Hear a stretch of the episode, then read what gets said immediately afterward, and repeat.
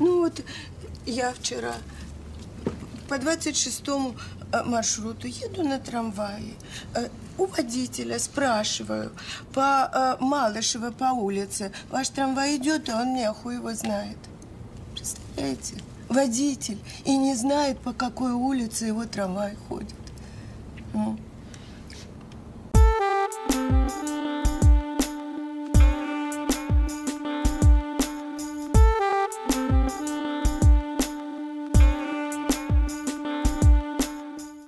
Друзья, всем привет! Вы слушаете подкаст «Крысиное товарищество», выпуск номер 34. С вами Дамир и Лёша. Привет-привет. Да, всем привет.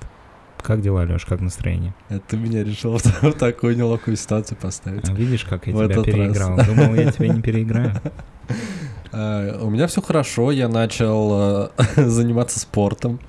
Э, Чувствую себя отлично. Вот уже неделю я провожу 30 дней бассейна челлендж и не пропустил пока еще ни одного дня из 7 дней. Вот сегодня пойду седьмой раз. Э, Чувствуешь себя отлично, суставы начали гнуться, э, чувствуешь прилив сил, но, правда, эту первую неделю мой- моим главным врагом бы- были лестницы, э, потому что ноги, конечно, не вывозят, и мне очень тяжело ходить. А ты не думал о том, что было бы лучше делать не челлендж длиной в месяц, а оставлять пару дней на восстановление мышц? Э, Понимаешь, я узнавал про эту историю у знающих людей, и бассейн — это как бег. Ну, по сути, это кардионагрузки. Э, У тебя мышцы там не так сильно работают. Э, И поэтому можно делать каждый день, как с бегом.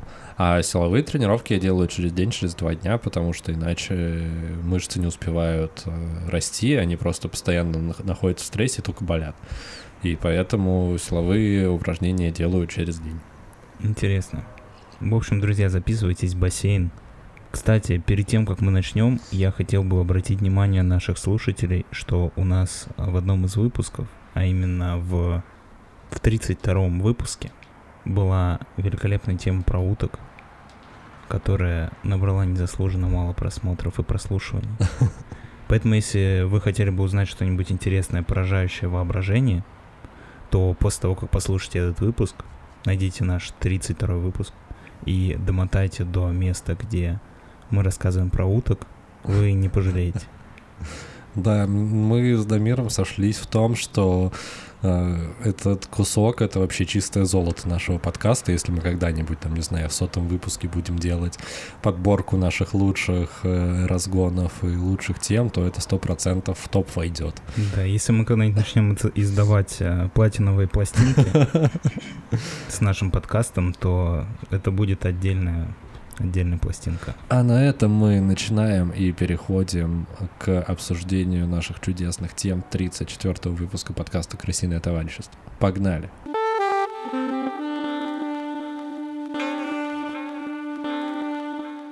Дамир, ты ненавидишь трамваи. Ну, я не могу сказать, что я ненавижу трамваи. Неделю я- назад ты ненавидел трамваи. Я не очень понимаю просто, почему многие восхищаются трамваями и считают, что это лучший транспорт в мире. Э, Какие у тебя есть претензии к Мне этому кажется, виду что транспорта? трамвай очень сильно переоценен. Во-первых, это не тихий вид транспорта.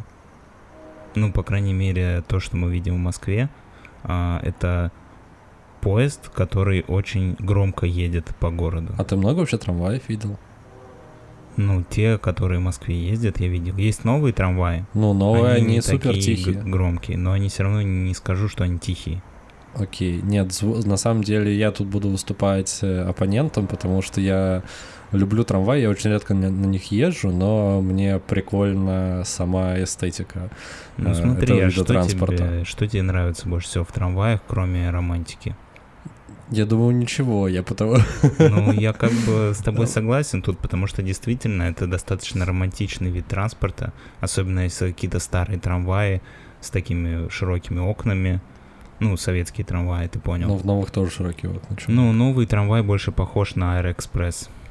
Ну, по ощущению. Не знаю, никогда не был в Ну, Аэроэкспрессе. типа такой длинный поезд а, современный. Но каждый раз, когда ты едешь в трамвай, ну, когда я еду в трамвай, я представляю, что я в той сцене из «Унесенных призраками» Хаяо Миядзаки. Помнишь там, когда поезд ехал по э, воде? Ну, то есть там железнодорожные пути, а с двух сторон море, и очень красиво. Да, но там были ретро-трамваи такие прикольные. Короче, возвращаясь к хейту про трамваи, э, трамваи как правило, прямо на проезжей части трамвайные пути находятся. Это не прикольно ехать по трамвайным путям. А в некоторых местах, чтобы тебе, допустим, повернуть направо или налево, тебе нужно выехать на трамвайные пути. И самое, что меня выбешивает, это когда стоят остановки у трамваев, и остановка выходит прямо на проезжую часть. То есть трамвай останавливается посередине дороги, в крайней левой полосе, открывает двери, и выходят пассажиры. И они должны пройти две полосы проезжей части, чтобы дойти до пешехода. Ну ты же понимаешь, что вот эти линии трамвайные, они были сделаны в те времена, когда было намного меньше машин просто, и это было окей. Сейчас их просто нужно реконструировать. Ну, я бы на твоем месте не был таким категоричным и не хейтил просто трамваи как класс. Э, как вид э, общественного транспорта, потому что в них намного больше плюсов, чем минусов. Например, э, трамвай перевозит наибольшее количество пассажиров в сутки, а это примерно 25 тысяч. Если вот так вот, я там исследование одно почитал, было написано 25 тысяч, при том, что личный транспорт перевозят до тысячи в день, всякие троллейбусы и автобусы перевозят тысяч восемь или шесть, по-моему, за сутки. Слушай, ну, по-моему, логично, что трамвай перевозит больше людей, поскольку ты можешь прицепить еще вагончики. Ну, типа, можно сделать много вагончиков, и будет еще больше Ну, людей. до трех, да.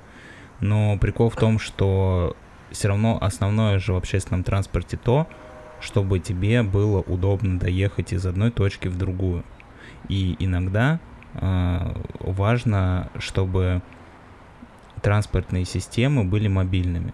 Когда у тебя, не знаю, там открылась новая школа, и ты раз и запустил там новый автобус. И люди, которые едут в эту школу, они могут до тут доехать.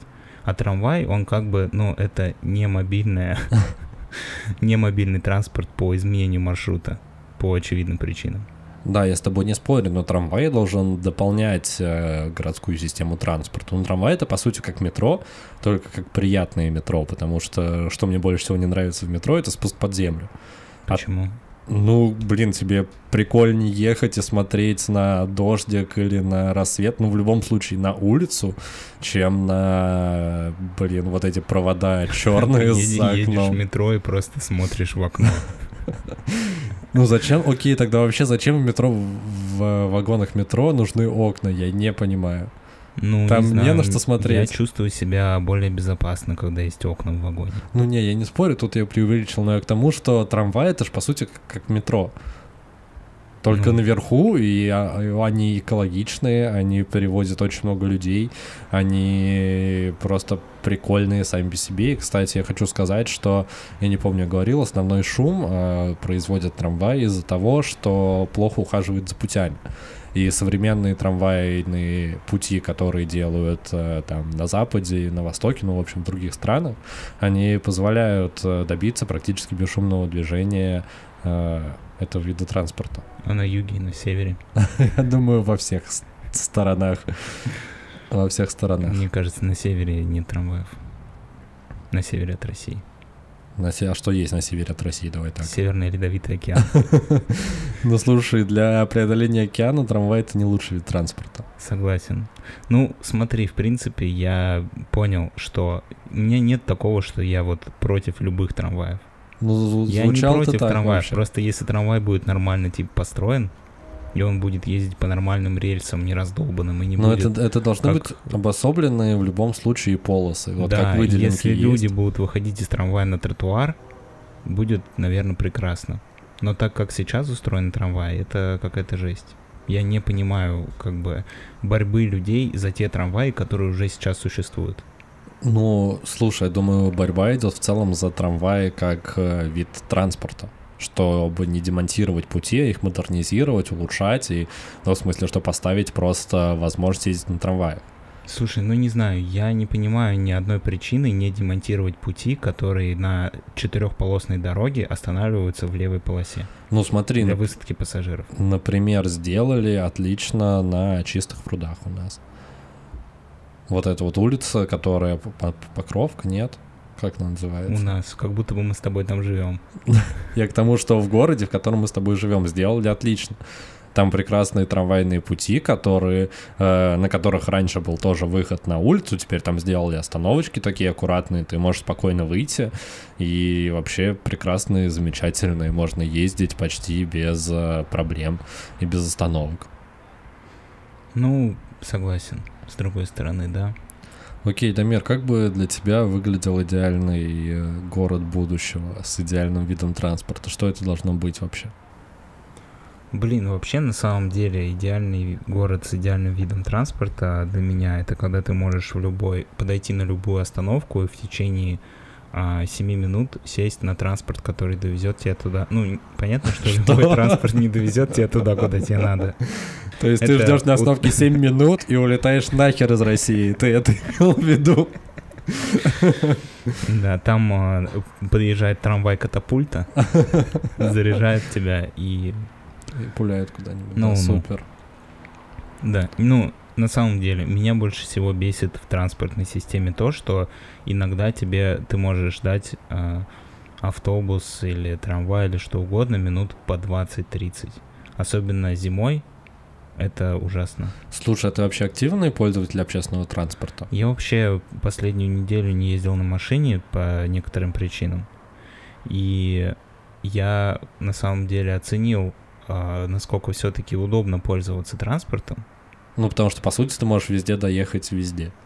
Ну, по сути, да, но мне просто повезло, что я живу на около остановки, где автобусы реально каждые пять минут подъезжают, особенно в те времена, ну, в то время, когда все едут на работу, ну, ты практически не ждешь. Мгм. Но я жил в других местах, где автобус мог ехать раз в 30 минут.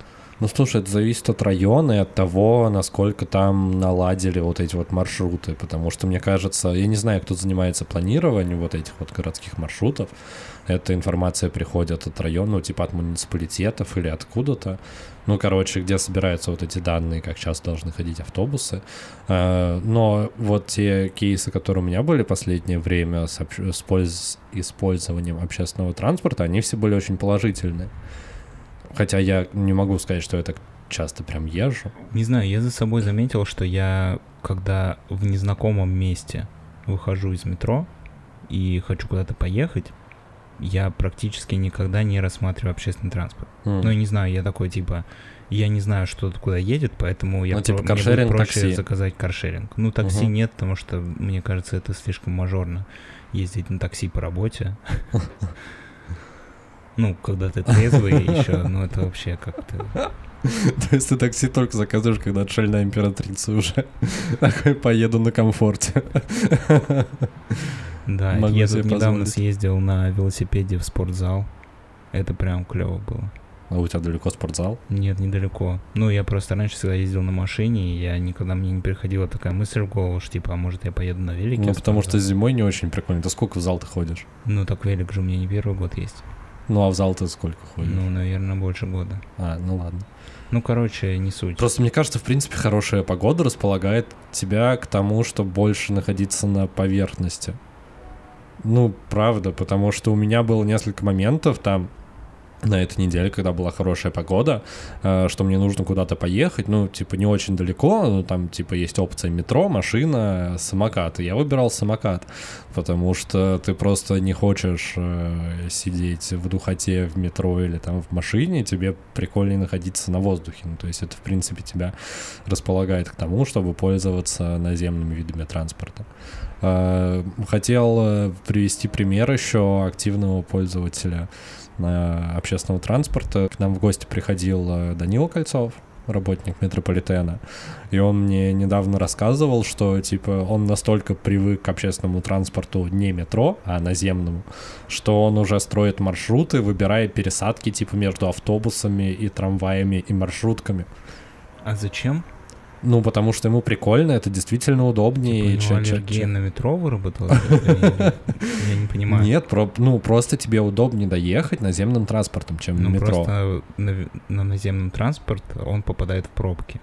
Это, в принципе, основная вообще проблема наземного Ну, слушай, если там, например, э, во-первых, есть э, выделенки, по которым можно спокойно ехать, на многих трассах они есть, и они работают, потому что сейчас даже выходные дни запретили э, ли- личному транспорту на них въезжать, что клево, это правда работает. Нет, но все равно автобус не может быть быстрее вагона метро. Ну, есть вероятность еще такая, что неудобно расположены точки относительно метро, потому что метро, сюрприз, есть не везде, да, мир? Не везде можно ехать. Метро я был э, в прошлые выходные на стендапе, э, и там комик шутил как раз про общественный транспорт, э, и он такой, типа, похлопайте, кто там ездит на трамваях, вот, и на верхнем транспорте похлопал там несколько человек, он такой, ну остальные, походу, москвичи. Москвичам как показали вот этот вот вход в подземелье, они так и ездят. Точка А, точка Б, все, только на метро. И даже не знают, что, э, типа, можно ехать по поверхности. И, ну, типа, в меня это попадает, потому что действительно у меня есть есть какое-то отторжение к наземному, виду, к наземному виду транспорта, потому что, э, ну, типа, сложнее разобраться, куда ты точно доедешь, потому что вот действительно в метро есть точка А и точка Б, вот, между которыми ты точно переместишься и не уедешь хрен знает куда. А на общественном транспорте, типа автобусов, я очень часто уезжал не туда. Хотя, с другой стороны, типа, действительно, сейчас должно быть удобнее этим пользоваться. Ну, мне вообще кажется, что в Москве все э, маршруты автобусов и трамваев и всего остального должны вести к станции метро. Что? Это было бы супер удобно. Зачем? Что ты садишься на любой автобус и приезжаешь всегда к метро. И потом еще полтора часа едешь на метро. Слушай, сейчас запустили вот эти вот ночные автобусы из центра, э, которые реально пользуются огромным спросом, потому что они ходят, насколько я помню, до трех часов ночи, когда метро уже закрыто. И ты реально с Китай города можешь доехать, ну вот, в спальные районы почти во все ходят. Ну, то есть вот у меня до Нового Касино ходят с Китай-города автобусы. Для меня это тоже был шок. А когда я прошлым летом гулял со знакомыми в центре, и метро уже закрывалось, я такой, типа, ну, все, что, на такси поедем? Они такие, зачем? Вот тебе автобус идет от Китай-города, вот сейчас сядем, э, поедем до тебя без проблем. И действительно просто сели, доехали без пробок, и, блин, клево.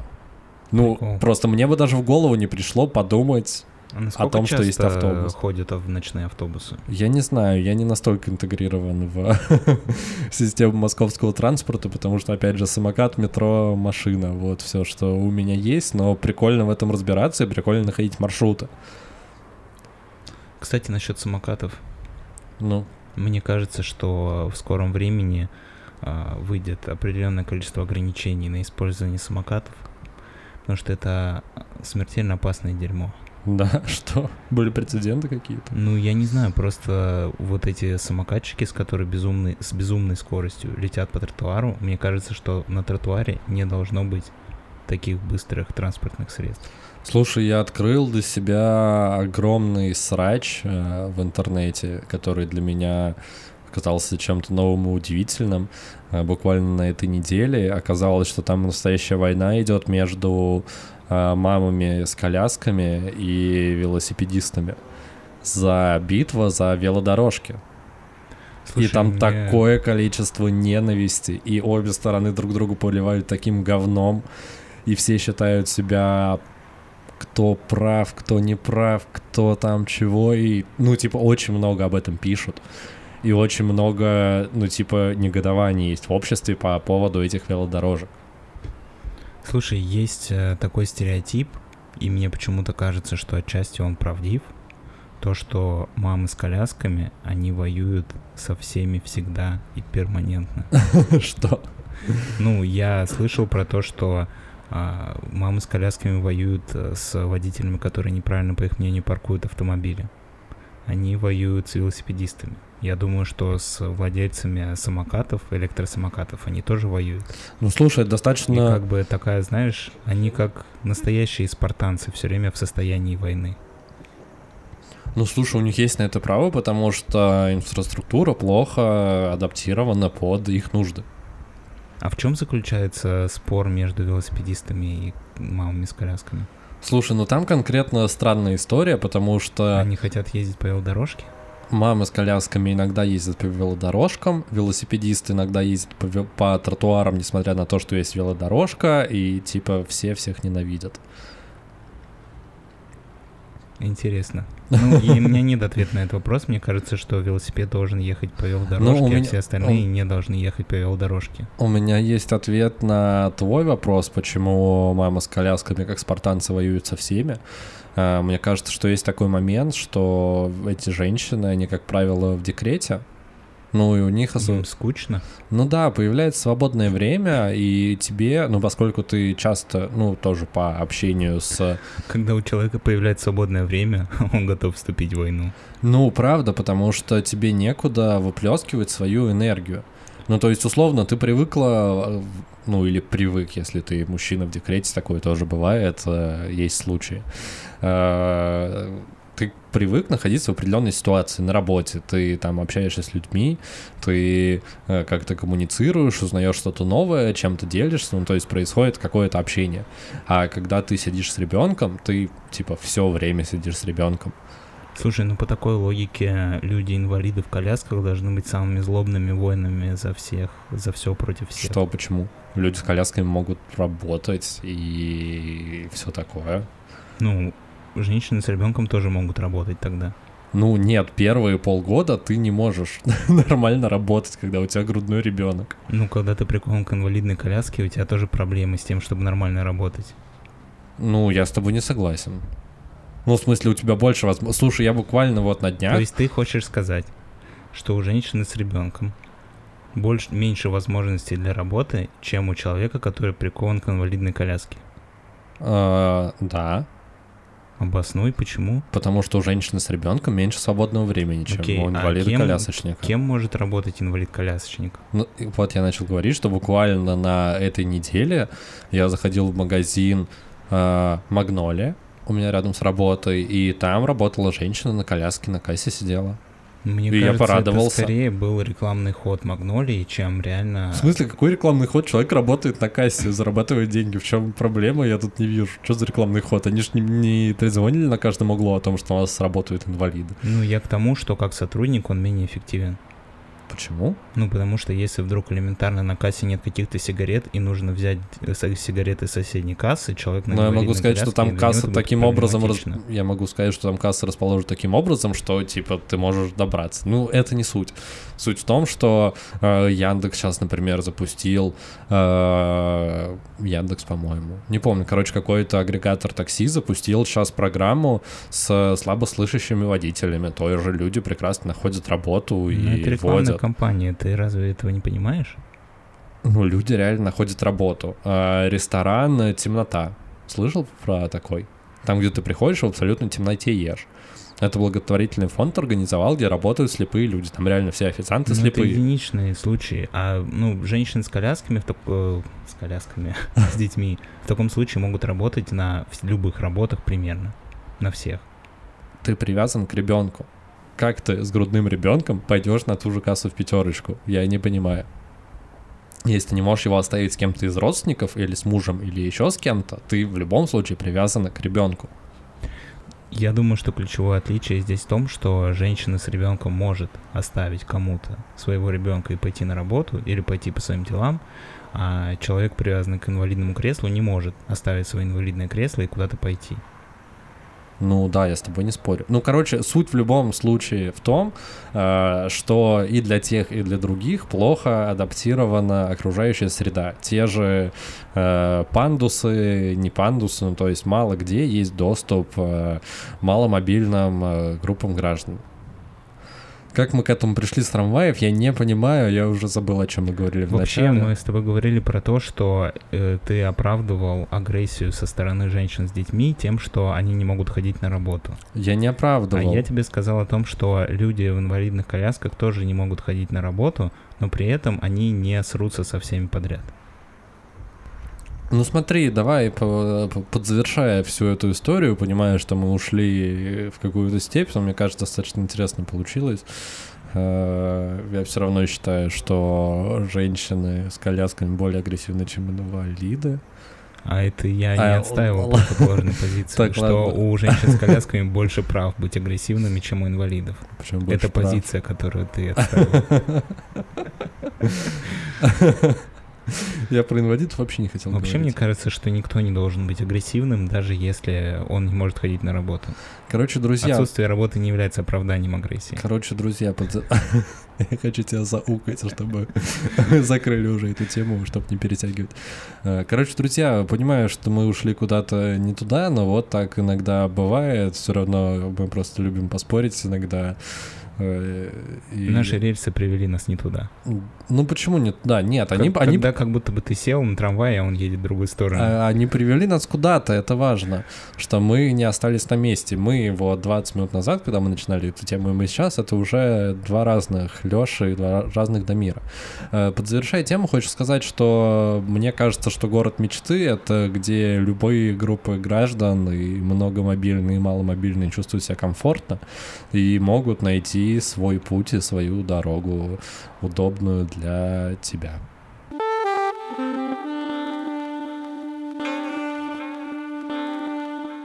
Дамир, э, расскажешь, какой фильм мы сегодня обсуждаем?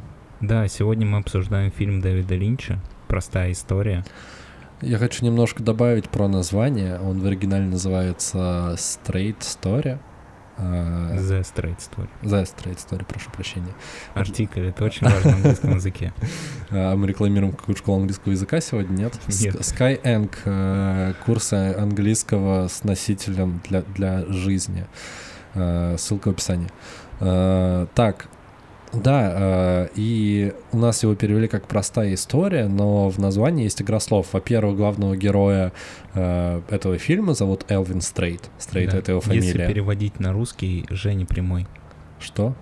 Но я подумал, что если бы это имя переводили на русский, получилось бы Женя А Прямой. почему Эл- э, Элвин это Женя? Мне кажется, Элвин и Женя похожи, похожи именно. Нет? Нет, Женя это Юджин. А Юджин это не Элвин. Элвин, ну нужно какое-нибудь другое. Ну, не суть. А, да, прямой. Стрейт это как прямой, простой, но и также это фамилия главного героя. Вот, название есть такая игра слов. Если кто не знал, а, вот мы вам рассказали. Да, фильм 99 года, и это тоже непростой фильм. Не для всех. Ну, я бы не сказал, что не для всех, он, в принципе, Ну, окей. формально он для всех, но, возможно, кому-то будет скучно смотреть на этот фильм, потому что там 70% фильма дед едет на газонокосилке по дороге. Я бы сказал, даже 90% фи- фильма. Ну, там очень долгое вступление еще. Ну да, основная история, это, во-первых, э, биографический фильм, он основан на реальной истории, когда мужчина, которого звали э, Элвин Стрейт, э, пожилой, ему 73 года, узнал, что у его брата случился сердечный приступ, и он, они с ним не общались уже более 10 лет, потому что поссорились, и он принимает решение поехать через всю Америку, чтобы его навестить, там перед смертью, по- помириться, увидеться, встретиться. Э, Но поскольку он плохо видит, и у него нет автомобильных прав, э, водительской лицензии, он э, садится на свою козонкосилку и едет через всю страну, чтобы с ним встретиться. И вот, собственно, на этой истории основан э, весь фильм. Что хочется добавить? Если вы знакомы с творчеством Дэвида Линча, вы, наверное, подозреваете, что у него стиль такой достаточно э, сюрреалистичный, сложный для понимания и восприятия. Но в, конкретно в этом фильме, мне кажется, он такую шутку прям разыграл в стиле Инди Кауфмана, как будто, потому что и сюжет, и съемка вообще, мне кажется, нетипичны для Линча. Ну, с точки зрения операторской работы и постановки кадров местами он прослеживается. Э, Но в любом случае очень забавно видеть э, в титрах э, этой картины фамилию Линча, зная о его Слушай, ну творчестве. мне, кстати, кажется, что по эстетике, в принципе, фильм в его стиле.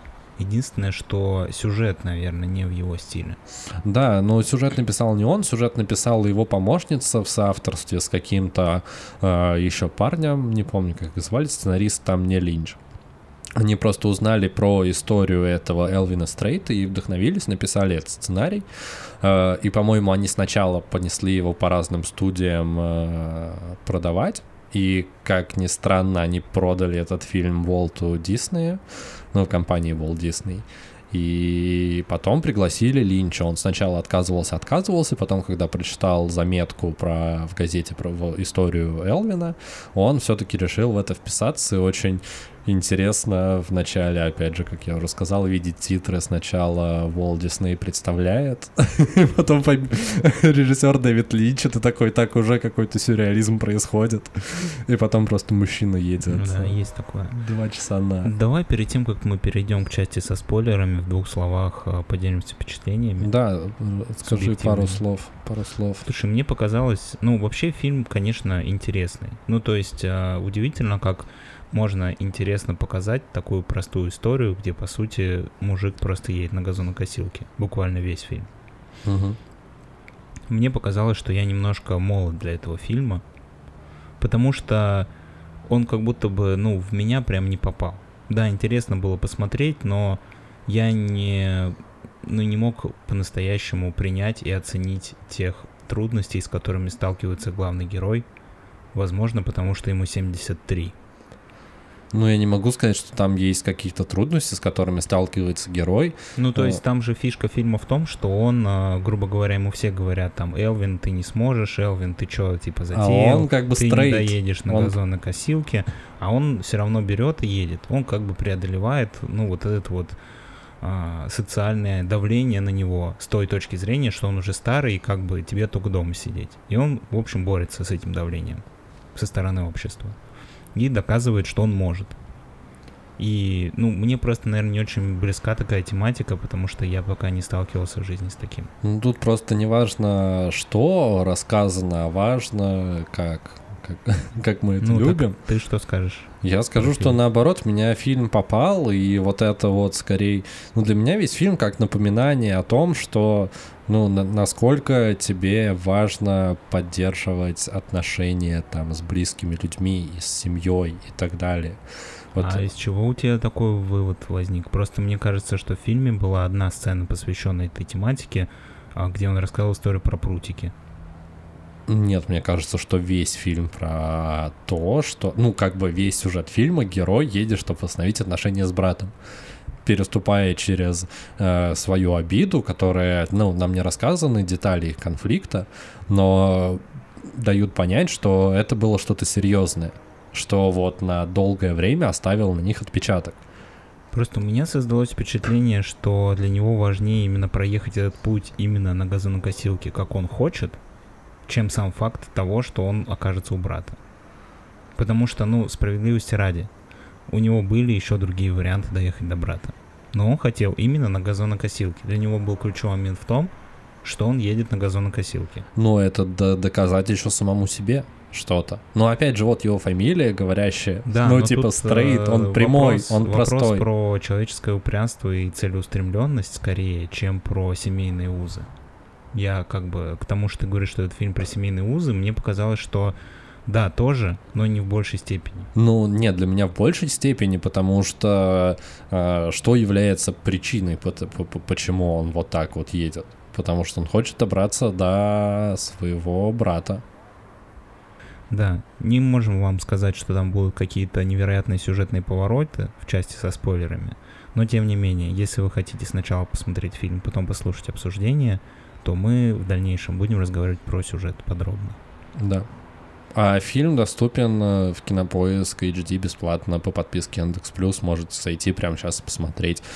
Он э, достаточно медитативный, и если вы хотите спать, то не включайте этот фильм, потому что вы, скорее всего, заснете. Ну, если вы хотите побыстрее уснуть, то, может быть, это вам даже поможет. Но, опять же, если вы любите Дэвида Линча, то посмотреть сто процентов стоит, потому что там есть прекрасная музыка Анджела Бадалометти, который является там чуть ли не личным композитором Линча, работает с ним на многих фильмах. Э, и там есть эта эстетика, про которую ты уже сказал, и прекрасно снято, красиво, атмосфера есть, и, в принципе, ну, я прям проникся и историей, и персонажем, и атмосферой фильма, получил удовольствие.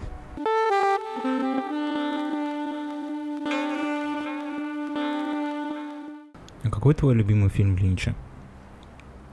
По, Не знаю, сложно сказать. А мы называем фильм или Twin Peaks можно, можно назвать? Ну, можно назвать Twin Peaks, да. Я называю Twin Peaks. Я называю Синий бархат. Я тоже думал про «Синий бархат», но я попытался вспомнить, в чем там сюжет, и я его слишком давно смотрел. Или, кстати, Малхолланд Драйв. Малхолланд Драйв тоже крутой. Да у него почти все фильмы клевые. Кстати, Слушай, ну «Шоссе в никуда», например, был для меня слишком сложным фильмом. слушай, прям голова ластик. Блин, голова ластик. Нет, тогда голова ластик. Ну да, у меня, если выбираем фильм, это, наверное, тоже голова ластик, потому что это что-то что-то с чем-то. Если, не вдаваясь в подробности, нужно описать этот фильм двумя словами, это что-то с чем-то. В общем, да, переходя к нашему фильму, я не, не очень понимаю, зачем мы сделали отбивку на спойлеры. но Ты сам не менее, предложил. Нет, да. на, на самом деле основной сюжет мы описали уже. Чтобы не выбивать вас из привычного течения жизни, мы решили, что в фильме должна быть отбивка на спойлеры. Да, э, собственно, спойлер заключается в том, что главный герой Элвин Стрейт, он не просто едет, он периодически делает остановки, и во время этих остановок, иногда вынужденных, иногда просто он типа ночует, потому что ночью он не едет, он общается с разными людьми. И такие происходят философские беседы, где он рассказывает про свою жизнь, про жизнь в целом, какие-то свои наблюдения с э, высоты своего опыта, возраста и, в принципе, ну, такие очень философские вставки. Слушай, ну меня единственное в этих философских ставках немножко выбило то, что, ну, я ожидал какой-то глубины, а в итоге это выглядит как, э, типа, то, топ мудрых цитат Ну, слушай, тут же, мне из кажется... интернета. Мне кажется, тут в этом и есть прикол, потому что э, фильм-то называется «Простая история», и там простые истины. Ну, то есть вот даже первая его встреча с этой девушкой молодой, Да, беременной. но при этом они выглядят достаточно пафосно и непонятно зачем. Ну, то есть он мог простыми словами это рассказать. Я бы не... Я там Это пафоса... сказка про прутики, но она уже настолько, как бы... Хотя, не знаю, может быть, в 99-м году это было что-то новое. Да, когда он встречается со своей первой, э, происходит первая беседа у костра, он встречает молодую девушку э, беременную, которая боится сказать своей семье, своему даже молодому человеку о том, что Да, она, убежала забеременела. из дома из-за этого. Да, она сбежала из дома, и Элвин рассказывает ей там немного про свою семью, и потом рассказывает ей э, историю про прутики, что когда он как-то играл с внуками со своими, он дал им прутик, и они его без труда сломали. А потом он взял много прутиков и связал их, и вот их уже они не смогли связать. И что твоя семья — это вот эти вот связанные прутики. Ну, да, это просто, да, это, возможно, сейчас уже такая достаточно избитая история, но она как будто бы, э, ну, в меня просто попадает, Слушай, и она ну так даже клево вот рассказана. С молодыми ребятами, которые катались на великах. Ну, там проходил какой-то... ту- Тур ту- де Франс. Да, ту- Тур де Франс в Америке. Короче, много людей ездили, ну, это, видимо, какое-то соревнование на великах. Да, на велосипеде. И он э, переночевал в их лагере, главный герой Элвин. И ему задает вопрос один из молодых парней, типа, Элвин, скажите, Типа, о чем что вы жалеете? самое... Нет, что самое тяжелое в старости? М. Он говорит, самое тяжелое в старости — это вспоминать о молодости. И ты такой... Как будто бы реально цитата из ВКонтакте. Ну, серьезно. Ну, Это мудрость, которая я должен услышать от 74-летнего деда, который едет на газонокосилке. Ты думаешь, что он тебе скажет что-то такое, о чем ты никогда не думал. А он тебе говорит цитату из паблика ВКонтакте. Ну, Дамир, во-первых, в 99 году не было, в принципе, ВКонтакте. Э, Ну, да, я говорю, возможно, сейчас это уже звучит странно, но за счет общей атмосферы и тона повествования меня это никак не смущало. А, единственное, знаешь, мне что понравилось, как он сбивал цену за ремонт. А, это было круто, Там да? было два брата, и они сделали ремонт ему его газонокосилки, которая сломалась по дороге. И они ему сказали, типа, с вас 250 долларов.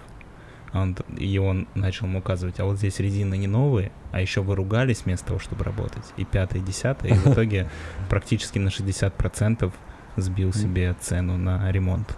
Да, ну слушай, мне кажется, сам персонаж э, Элвина Стрейта, он э, ну просто такой человек. Ну то есть э, ты правда думаешь, что вот по сути, ну по сути он же как деревенщина, как роднек, который живет где-то в далеком-далеком штате, э, никуда не выезжает из своего дома, и как нам вначале э, показывают, когда к, к нему приходит друг из бара, вот, стучит к нему в дом и говорит, Элвин, ты уже на час опоздал в бар. Ну, то есть вот какие дела происходят э, вот в этом вот далеком маленьком городке. Ну, то есть там люди живут, что он там, траву косят, э, ходят в бар. Вот все, что происходит. Ну, то есть, и от этого человека ты ждешь какой-то вселенской мудрости. Мне кажется, в принципе, этого и не должно быть. Не знаю, знаешь, у меня, может быть, такое ощущение создалось, потому что там были сцены, которые действительно показывали его как такого уже закостенелого деда, которого ни в чем нельзя переубедить. Как он врачу говорил, что нет Никакой никаких это- операций, ну да. никаких таблеток, и рентген мне даже делать не надо, идите в жопу, я типа сам разберусь. Мгм. И как он э, пытался ехать на газонокосилке, да, это, ну, некие такие элементы человека, который, ну, вот он уже настолько в своем мире закостенел, что он не видит другого какого-то альтернативного выхода и не готов никого слушать. Но при этом нам его как персонажа показывают как достаточно эмпатичного, достаточно прислушивающегося, какого-то мудрого человека. И его поступки, которые он совершает, они как будто бы не тянут на тот статус мудрости, который он показывает в диалогах. Наверное, вот к этому я хотел. То есть на, в разговорах персонаж как будто бы такой очень рефлексирующий и очень мудрый, а когда мы видим, какие поступки он совершает, он выглядит как вот такой стандартный дед, который вот уперся в свое, и ему вообще похеру, кто ему что говорит. А, Я с тобой не согласен, потому что не со всеми персонажами он ведет себя вот так, как ты описал, мудро и постоянно выдавая какие-то там, возможно, очевидные, но истины. А с какими персонажами он себя так не ведет? С тем же врачом, которого ты привел, с теми Ну, же это- братьями, с тем же мужчиной, который предлагал вот в конце его уже отвезти на эту гору к брату и предлагал ему зайти в дом поговорить по телефону. Он же он просто как бы стоит на своем. У него есть какие-то свои принципы, от которых он не отходит. Ну, да, что-то в этом есть. Но у меня почему-то все равно создалось впечатление, как будто бы... В нем есть эмпатия, с тобой Как согласен. будто бы какое-то у него раздвоение личности. У меня не было такого ощущения, потому что вот как ты сказал какую-то свою мудрость, он э, как будто бы проявляет в моментах, когда видит, что, ну, то есть смотри, ты представь себя пожилой мужчина, э, В едет, шляпе в ковбойской. да, в ковбойской шляпе, который постоянно Со ку- штанами на подтяжках. постоянно курит сигары. Вот. И ты едешь и встречаешь э, просто в поле ночью девочку, которая потеряла и запутала своей жизни, знает, что и делать. И Слушай, ну я думаю, что вот такой дед, который не обращается к врачам и из принципа едет на газонокосилке по оживленной трассе, увидев такую же девушку, он ей скажет, а, что ж ты, надо было жениться сначала. не, если бы И если, начнет ее отчитывать. если бы это был до- Потому что такие люди ведут себя именно так. Нет, если бы это был до конца такой человек, он бы к брату в жизни не поехал. Но поскольку в нем произошли какие-то изменения, и он решил, что ему важно извиниться, ему важно поговорить, потому что времени им осталось немного, а брат еще и старший. Ну, то есть ему 73, тот, типа, на 10 лет еще старше, примерно. А, Если он уже сделал это изменение, значит, какие-то в нем а, такие позывы сентиментальные, они пробуждаются. И вот в каких-то моментах, опять же, в общении с, молодо- с молодой девушкой, в общении с молодыми ребятами. Возможно, эти ребята, спортсмены, которые просто там сидят, пьют пиво вечером после того, как весь день ехали на великах, им ничего другого и не нужно было от него. Ну, то есть, если бы он начал ударяться в какие-то там пространные рассуждения о, о войне, о том, какая цена жизни бла-бла-бла, на вот этот простой вопрос, им бы это просто не нужно было. Но для данной ситуации, когда ты один вечер проводишь просто с какими-то незнакомыми людьми, и вы просто такой смолток происходит, вы болтаете, почему бы не вкинуть, пусть даже банальную, но э, с каким-то подтекстом, смыслом, все-таки глубоким фразу. Ну, я тебя услышал, но я не могу сказать, что ты меня переубедил. Для меня персон... все равно осталось ощущение, как будто у персонажа хотели сделать глубже, чем он есть на самом деле. Ну, может быть, местами, но ощущение от картины это не портит. Еще хотел тебе задать такой вопрос, а как тебе финал фильма? Слушай, финал отличный. Тебе понравилось? Да, в финале давай расскажем немножко. Он все-таки доезжает. э, В финале он все-таки доезжает до брата. Они встречаются, садятся вместе на веранде и конец. И смотрят на звезды. Да, и смотрят на звезды. Они даже никаких реплик друг другу особо не говорят, просто э, такой финал.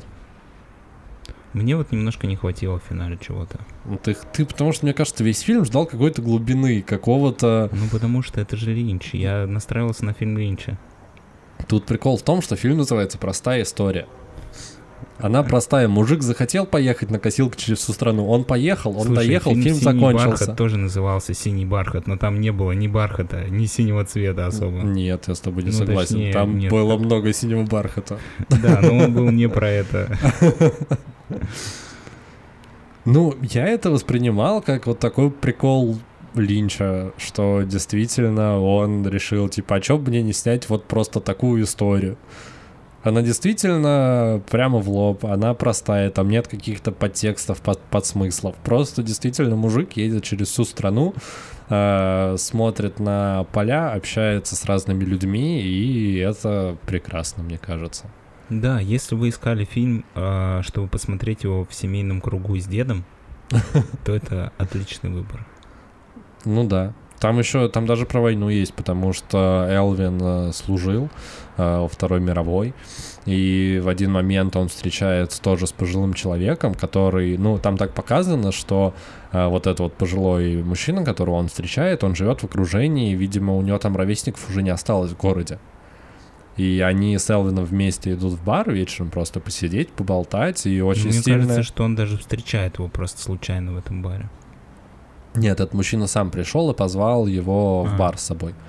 А, И они сидят и вспоминают ужасы войны, и сцена прям сильная. И ты вот в моменте, когда, ну, актерская игра просто замечательная, потому что ты вот сидят два человека там под 90 лет и рассказывают какие-то истории, но ты не видишь актеров. Ты видишь мальчишек, которые попали на войну, которые не знают, что с этим делать. И, ну, действительно, у меня прям мурашки бежали от всей этой э, истории. И прям пе- передает ощущение невероятно. Ну да, справедливости ради, это был один из самых драматичных моментов фильма. А второй драматичный момент, когда Элвин ехал с горы на газонокосилке, когда у него отказали тормоза, с ощущением было, как будто бы он летит со скоростью света с этой горы. Но на самом деле там, может быть, километров 30 в час было. Но создано ощущение, что вот-вот, и он просто Ну, летит в космос. Я бы сказал, что это не драматично, это скорее самый экшен момент фильма. Драматичный момент, когда он брата встречает, что тоже у меня прям мурашки бежали. Не знаю, мне вообще не сработала Потому эта сцена, что- потому что он такой, брат, брат, и они сели на кресло, и ты такой, и, а где, Ну, где слушай, катарсис? Там глуп, там крупные планы лиц и вот эти вот все слезы, которые у них на глаза наворачиваются, абсолютно немая сцена. Я, в общем, Короче, друзья, проникся. сегодня вы услышали противоположный прошлому выпуску историю, когда Лёша прям впечатлился фильмом, и он прям попал ему прямо в сердце, а меня как-то не зацепило, и поэтому я говорю, что это хороший фильм, но потом весь выпуск его хейчу, ну ты его не хейтил, а нет. Радуется искренне и не понимает, что мне не понравилось. Но так бывает, потому что не все фильмы а, нравятся всем людям. Кому-то нравятся одни, а кому-то другие. Но, тем не менее, все фильмы от этого все равно не становятся плохими. Да, те фильмы, которые вам не нравятся, это не обязательно плохие фильмы. Иногда плохие, но иногда нет. Не в этом случае. Это был хороший фильм, посмотрите, если еще не смотрели.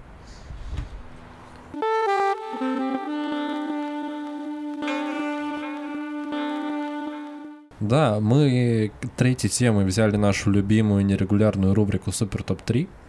И поскольку у нас выпуск э, так или иначе был связан с темой транспорта и перемещения, потому что э, вначале мы обсуждали трамваи, потом мы обсуждали фильм, в котором человек на газонокосилке проехал всю страну, э, поэтому у нас будет транспортный супер топ 3.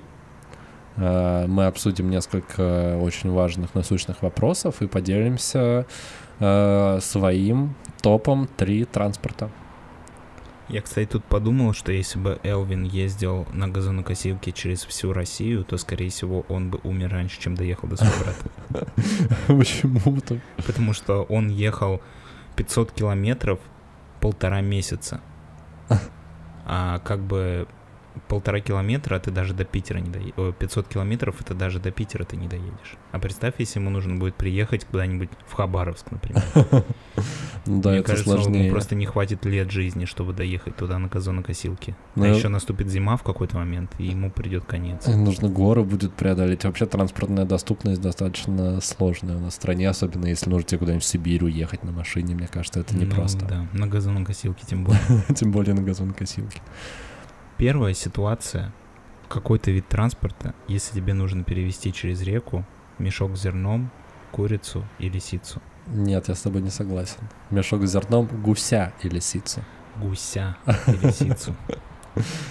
Гуси, кстати, наши любимые птицы после уток, если кто-то не знал. Да, если кто-то забыл, э, у нас был, был, был целый разгон про гусей в одном из выпусков.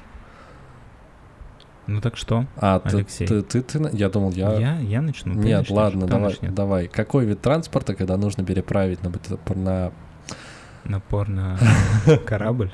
какой-то вид транспорта, когда нужно переправить на противоположный берег реки мешок с зерном, гуся и лисицу? Или гуся, наверное, гуся все-таки и лисицу. А, я трехместная тарзанка. Знаешь такие тар- на тарзанке? Трехместный. Ну, смотри, во-первых, тарзанка, потому Вообще что... тарзанка — это палка, привязанная посередине веревкой. И там, по сути, два места. Ну или одно. Ну, вот я трехместная тарзанка. Ты просто, Как видимо, ты не- себе представляешь трехместную тарзанку? Ну, слушай, во-первых, есть э, такие, знаешь, аттракционы, когда ты на тросе на другую сторону какого-то или обрыва, или как карьера, или реки можешь переехать, ну, на такой сидушке, по сути, как тарзанка. Ну да, ну такое на карабинах, да? Да, да, да, да, да, типа Мгм. того. Вот такая штука. Э, почему тарзанка? Потому что я на реке в прикольной компании и хочу весело провести время с э, лисицей и с гусем и с А ты не думаешь о том, что все эти животные, они не будут изолированы в трехместной тарзанке? Смотри, тут какая история. История в том, что мы помним всю эту загад... все эту загадку, и нужно перевозить по два в одну сторону, потом возвращаться и менять так. Ну, то есть ты сначала перевозишь э, зерно и, гуся. лисицу. Зерно и лисицу. Почему сначала зерно и лисицу? А, потому да, что потому гусь что... клюет зерно. Потому что они не могут, да, все правильно. Я сначала перевожу... э, ну да, короче, все, все, все знают. Все знают отгадку. Да, все знают отгадку. Э, Но по- поэтому трехместную, потому что я хочу весело покататься на речке, на Но ты тарзанке с понимаешь, что ребятами. доедут типа дво, оди- двое, ты и лиса. Нет, трехместная. Я так же, как в Ну. лодке, перевожу себя Но и еще понимаешь, двух друзей. нельзя одновременно вести лису и гуся. Нет, можно. Ло- Ну. лодка трехместная, там в этом и прикол. А можно одновременно вести и гуся, и лису в одной лодке. Нет, я везу лесу и зерно, Так трехместная же тарзанка. как и лодка. А, подожди. Я понял, ты будешь туда-сюда ездить. Почему я подумал, что ты хочешь все вместе в трехместную тарзанку взять? Может быть, потому что я не предусмотрел место для мешка с зерном? Я решил, что это не человек, его можно просто взять в руки. Ну, на самом деле, да, можно взять мешок с зерном в руки, лесу справа, э, гуся слева, но это может быть очень опасно, потому что гусь начнет клевать зерно, которое у меня на коленях, лиса начнет хавать гуся. И мы просто все вместе упадем в реку, но все равно будет весело, так или иначе. Короче, ты решил просто лодку поменять на тарзанку. Ну, потому что тарзанка это весело, а лодка это не Ну, весело. тебе вначале придется очень крепко подумать насчет того, кого же в какую сторону сначала вести, потому что ошибка может быть фатальной. Да, я хочу, чтобы все друзья остались со мной, и мешок с зерном в том числе. Смотри, что я придумал. А, мы не можем вести в лодке одновременно а, лису, гуся и мешок с зерном, как всем известно, потому что гусь склюет зерно, а лиса съест гуся, Да. а ты съешь лису. А, Что? Ничего. Я хотел съесть зерно. Так вот, я подумал, что если их а, слабые качества, а именно то, что они пытаются друг друга сожрать, а, направить наоборот на улучшение поездки. Как камень, ножницы, бумага. Ну да, ты берешь э, слабые качества каждого из членов своей а, команды пиратской и пытаешься найти им а, позитивное применение. Ага. Так вот, мы можем положить мешок с зерном в клетку а, и перед ним посадить гуся, Ага. чтобы он махал крыльями в попытках а, клевать зерно и тем самым надувал паруса. Ага. А лису посадить за гусем и сделать для нее такие педали, как на катамаране, А, ну колесо такое. чтобы она, да, бежала пыта- в попытке съесть гуся, но при этом а, крутила педали и лодка двигалась Ага. быстрее. И поэтому у меня транспорт для этой ситуации это гусиный катамаран на лисьей тяге. Блин, это отлично. У тебя ты, ты лучше подошел. Ты не просто веселишься, а ты реально, блин, раб- ну ты инженер же, потому Инженер. инженер ко всему прочему. Инженер лисиных катамаранов. Блин, это Дайте круто. мне кто-нибудь удостоверение с этой должностью. Да- Дамир, ставлю лайк. это прекрасно. Следующая ситуация. Какой-то вид транспорта а, в финале драматического фильма. Мгм. Или в драматическом финале фильма. Ну, у меня написано в драматичном финале фильма, но неважно. Короче, у нас есть драматичный фильм, есть его финал, и какой же ты вид транспорта? Я думаю, что я повозка с лошадьми. Ну, повозка, запряженная лошадьми. Ага. Который везет лошадей. Да, это было бы более драматично.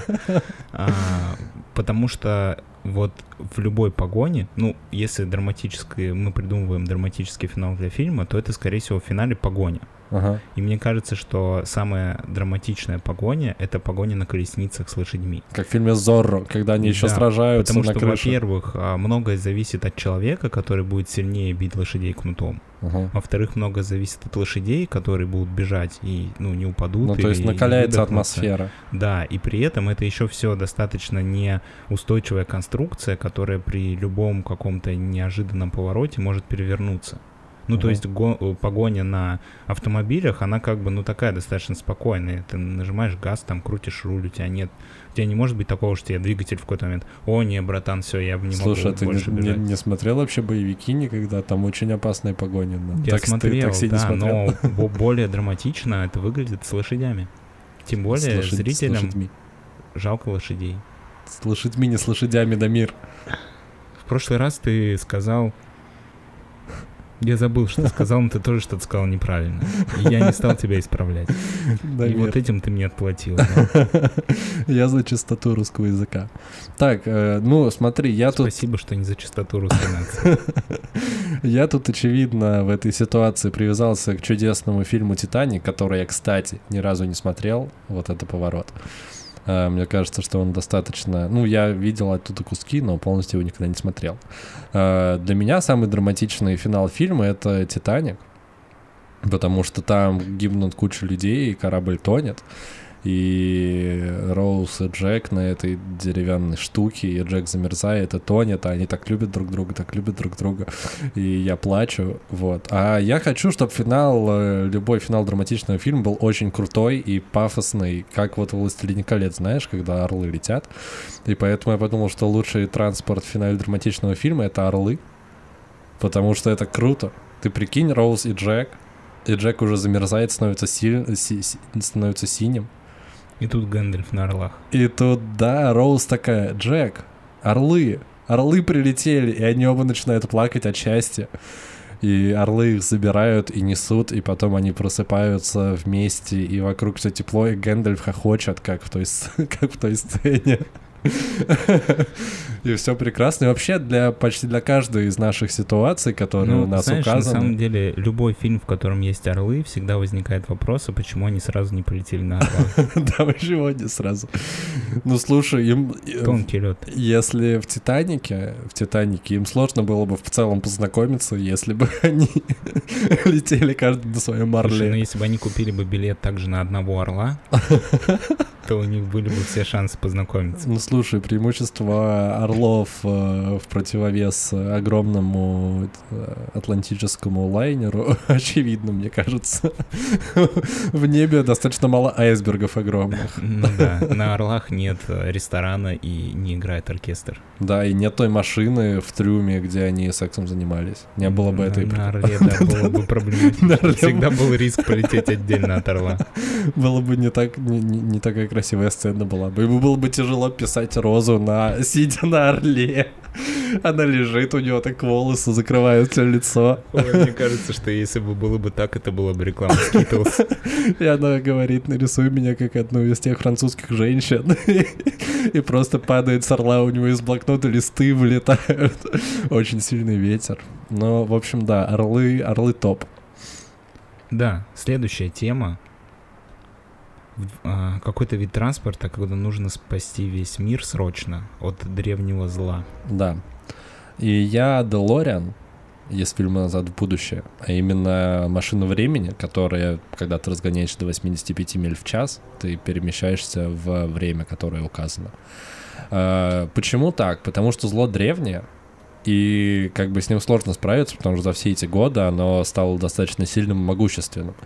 И ты не можешь с ним э, так легко справиться. Если у тебя есть Делориан, ты просто отправляешься в прошлое, где это зло еще совсем как бы не стало могущественным, не стало сильным, и справляешься с ним в прошлом и возвращаешься уже в отличное будущее, где э, кольцо вообще не нужно никуда нести, потому что кольца не существует.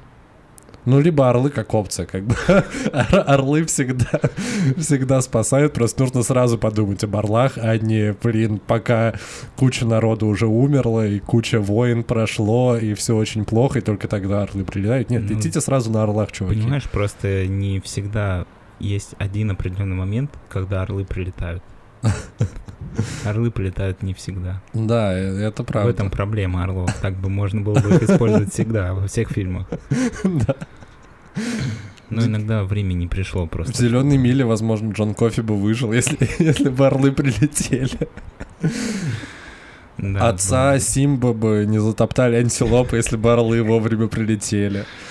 Э. Хозяина хатика можно было спасти, если бы орлы забрали его с того корабля. И, Блин, давай сделаем анимационный сериал, где во всех фильмах прилетают орлы. и всегда всех спасают. Блин, орлы супер. А, моя очередь, верно? Мгм, Да. Смотри, как я думал. А, Древнее зло связано с какой-то мистикой, с неким оккультизмом. Соответственно, что, чего боится мистика больше всего? Чего-то религиозного. Я, подумал, думал, этого Марата Башарова. Подожди, Марат Башаров же ведет битву экстрасенсов. нет, нам нужно не взять взятку у древнего зла, нам нужно его победить. Поэтому Марат Башаров в этом примере не подходит. А, так вот, самое святое животное, вид транспорта, это осел. Опа. Ну, вообще, в принципе, самый а, религиозный вид транспорта это осел, потому что Иисус ездил на осле. Мгм. Так вот, но осел, а, ну, он может не защитить тебя один осел от древнего зла, оно же древнее и сильное. Поэтому тебе нужно будет, чтобы он обладал силовым полем. Чтобы осла, ну, нельзя было ему просто древними щупальцами свернуть шею за секунду. А, то есть такого ктулху представляешь условного, да? Ну, почему-то у меня такой образ у древнего зла, не знаю почему. Не, ктулху имеет место быть, да. И мне кажется, что древнее зло живет в древнем лесу, и, Мгм. скорее всего, этот лес оно знает очень хорошо. Поэтому, когда ты начнешь подкрадываться к нему на осле, тебя сразу засекут. Поэтому я думаю, что ему нужен реактивный ранец, Ага. ослу, чтобы взлететь и добраться прямо до середины а, древнего злого леса раньше, чем его засекут. И как, пока он будет приземляться, он может разбиться. Поэтому ему нужны еще пружины. Ага. На копытах вместо... или вместо копыт. Но не так важно. Я не думаю, что стоит отрезать ослу копыта и прикручивать до пружины ради того, чтобы что. Так что просто осел с пружинами. А, так вот, ты приземляешься, и вот ты уже на святом животном в центре древнего зла, защищен силовым полем, и у тебя есть все шансы победить.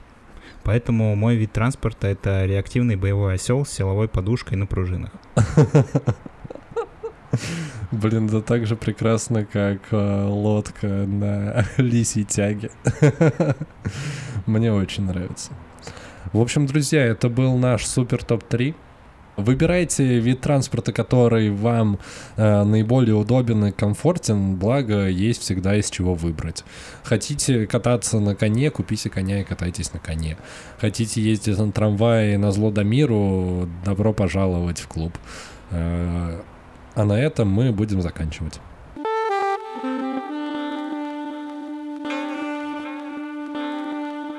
Друзья, это был выпуск 34 подкаста «Крысиное товарищество», вашего любимого еженедельного шоу. С вами были его ведущие Дамир и Лёша. Да, Лёша, когда ты киваешь, тебя не слышно, потому что у нас аудиоподкаст. Я потому что подумал, что очень тупо каждый раз, когда мы прощаемся, и ты говоришь, с вами были Дамир и Лёша, я такой, да. И Ну, потом мы еще очень долго что-то говорим, но вот это вот да меня начало раздражать. Чтобы люди знали, что ты здесь, что это все не запись. Что это все в самом деле. Да, не что, что, что ты не просто синтезируешь мой голос с помощью не- нейросетки. Просто говорю сам с собой полтора часа, а потом меняю голос на более женский. Очень мило, спасибо за этот уместный и своевременный комментарий, Дамир. Э, Выпуск был прикольный, мне понравилось, надеюсь, вам тоже. Мы достаточно много хохотали и смеялись, было весело. Дамир, как твой настрой, э, ожидания от будущей недели? Что ты хочешь пожелать нашим слушателям? Я хочу пожелать нашим слушателям на следующей неделе попробовать покататься на разном виде транспорта. Мгм. Возможно, вы сможете открыть для себя что-то новое, потому что я на этой неделе съездил в спортзал на велосипеде. Ты уже рассказывал.